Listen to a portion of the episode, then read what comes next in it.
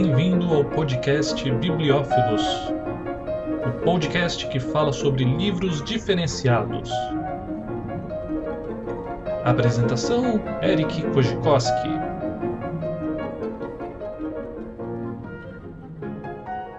Se você gosta de filmes de terror, então talvez se interesse por este livro, Reféns do Demônio, Cinco Casos de Possessão e Exorcismo. É do padre Malak Martin. Foi lançado em 1976. Tem 531 páginas divididas em três partes principais. Ele vai nos trazer os relatos de cinco indivíduos que foram afetados por espíritos do mal. O autor vai dividir cada um desses cinco casos em duas partes principais. Uma primeira ele vai falar do indivíduo que foi possuído desde o momento de sua infância, de sua vida normal e toda a trajetória até atingir o ápice da possessão e, consequentemente, do exorcismo.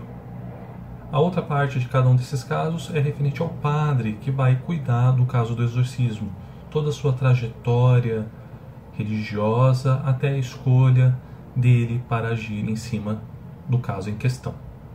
A primeira parte do livro, o autor também vai nos mostrar como, como era o estado atual de casos, de, de casos desse mesmo tipo nos Estados Unidos e no mundo.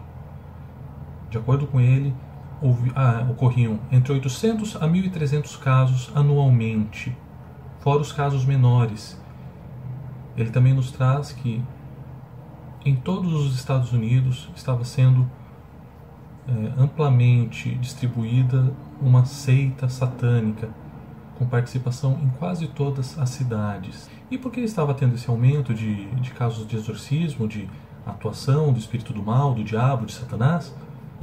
De acordo com o autor, tudo isso aí aconteceu por conta de uma desolação cultural que estava acontecendo não só nos Estados Unidos, mas no mundo, onde havia uma junção da agonia nihilista com uma predominância do egoísmo. Ou seja, as pessoas estavam, não estavam mais acreditando em Deus, na religião, na igreja, estavam muito mais pensando em si próprias. Isso daí ocasionou uma desestruturação do sistema familiar, do sistema educacional, as obras literárias começaram a cair em descrédito e começou a haver um, um aumento da violência, do consumo de drogas, do consumo de álcool, do suicídio, dos abortos, principalmente entre os jovens. Juntamente com isso, também teve uma diminuição do, do crédito, na confiança dos valores da Igreja Católica a própria hierarquia da Igreja Católica estava descrente em atuar contra casos como esses de exorcismo. Eles não estavam mais acreditando nisso, o que ocasionou um fortalecimento dos espíritos do mal, conseguindo aumentar as pessoas que estavam sendo afetadas por esses espíritos. Outro ponto que o autor nos traz é que para ocorrer um processo de, de, de possessão, o indivíduo vai ser afetado em duas faculdades da alma. Primeiro, a inteligência, onde ele vai adquirir o conhecimento do processo de possessão, e depois a vontade do indivíduo em aceitar esse processo e se deixar ser possuído.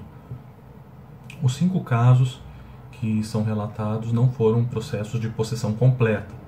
As pessoas estavam em estados avançados já do processo, mas conseguiram ser revertidos. Então, essa é uma primeira parte do, do livro. A segunda parte são os cinco casos em si. Pega, ele consome a maior parte do livro, porque eles são bem detalhados, conforme eu falei. Uma parte fala do indivíduo afetado né, pelo espírito do mal e a outra parte fala do padre.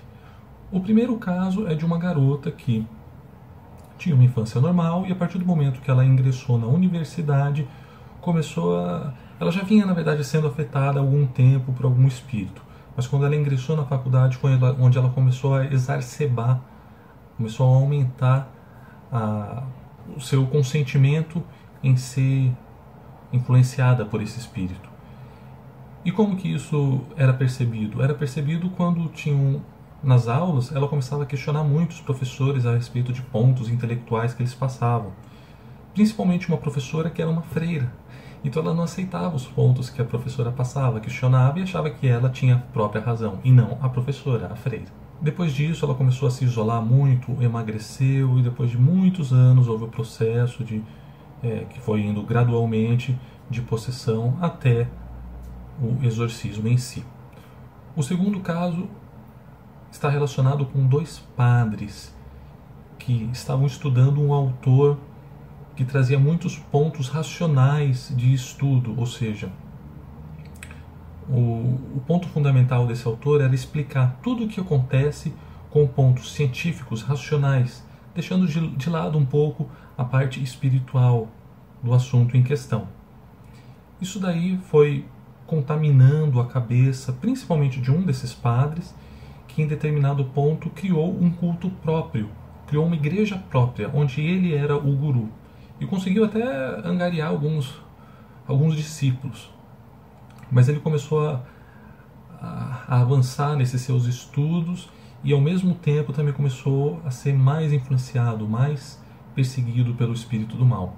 Até que em determinado ponto já não tinha mais controle sobre o que estava fazendo e foi necessário chamar um outro padre para realizar o exorcismo. Esse outro padre, que também tinha conhecimento desse autor racional que, que eles seguiam, também se deixou influenciar. Então o processo de, do, do, do, exorcismo foi bastante difícil, pois o próprio padre que realizava o, o exorcismo também se deixou influenciar.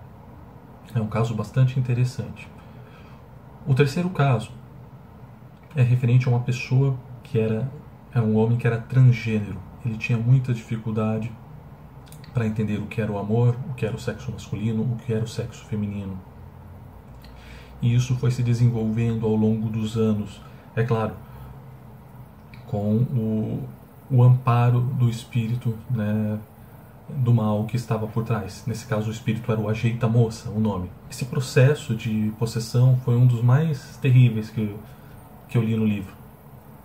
Teve enfrentamento físico, enfrentamento mental, enfrentamento espiritual por parte do padre que foi realizar o exorcismo. Esse padre, ele era virgem e o diabo, o satanás que estava afetando a pessoa, conseguiu descobrir isso e o combate foi muito terrível. Foi o caso mais chocante do, do livro. O quarto caso é referente a um espírito familiar. O que é um espírito familiar? de acordo com o autor, é um espírito que se apresenta para um indivíduo e consegue manter uma boa relação com ele, aparente, não é mesmo? Com o passar do tempo, esse espírito começou a influenciar e ficar muito presente na vida desse indivíduo, chegando muitas vezes a sugerir para ele o suicídio e isolando-o de outras pessoas, de contato com qualquer outro tipo de pessoa. É claro, esse caso tinha um espírito é, maléfico maior por trás desse espírito familiar que estava influenciando ele para agir contra um indivíduo. O quinto caso é, era a respeito de um professor parapsicólogo e psicólogo que avançou muito em seus estudos sobre a mente, sobre a psique. Ele conseguia, ele conseguiu realizar estudos e avanços muito promissores para a saída fora do corpo, para entendimentos sobre reencarnação e muitos fatores relacionados. Porém, ele começou a deixar um pouco de lado a parte religiosa e começou a ser afetado por um espírito muito poderoso que conseguia confundi-lo em relação ao que ele pensava, a psique dele e o que o espírito estava sugerindo.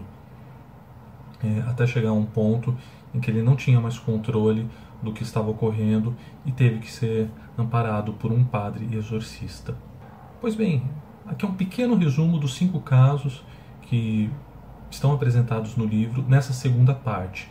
No final, o autor vai nos trazer novamente alguns um manual de como realizar o exorcismo, todas as etapas, todos os procedimentos, todas as orações que devem ser realizadas para obter o sucesso na realização do exorcismo.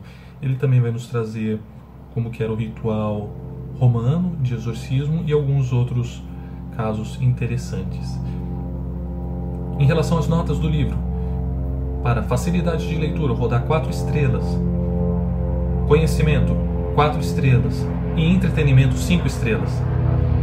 É um livro recomendado para quem gosta de, de, de, histórias de terror, de horror, para quem quer saber mais a respeito de religiosidade, sobre o catolicismo, sobre a parte espiritual. E também para quem quer se entreter. Fica a pergunta: vocês acreditam que a nossa mente, o nosso espírito pode ser influenciado por outros espíritos do mal? Ou, não, ou tudo é apenas uma criação de nossa imaginação, de nossa cabeça? Leem o livro, acredito que ele vai trazer novos pontos de vista para todos. Obrigado, um abraço e até a próxima.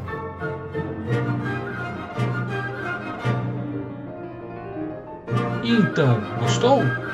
Para saber mais, visite bibliófilos.com.br ou envie-nos um e-mail através do contato arroba bibliófilos.com.br.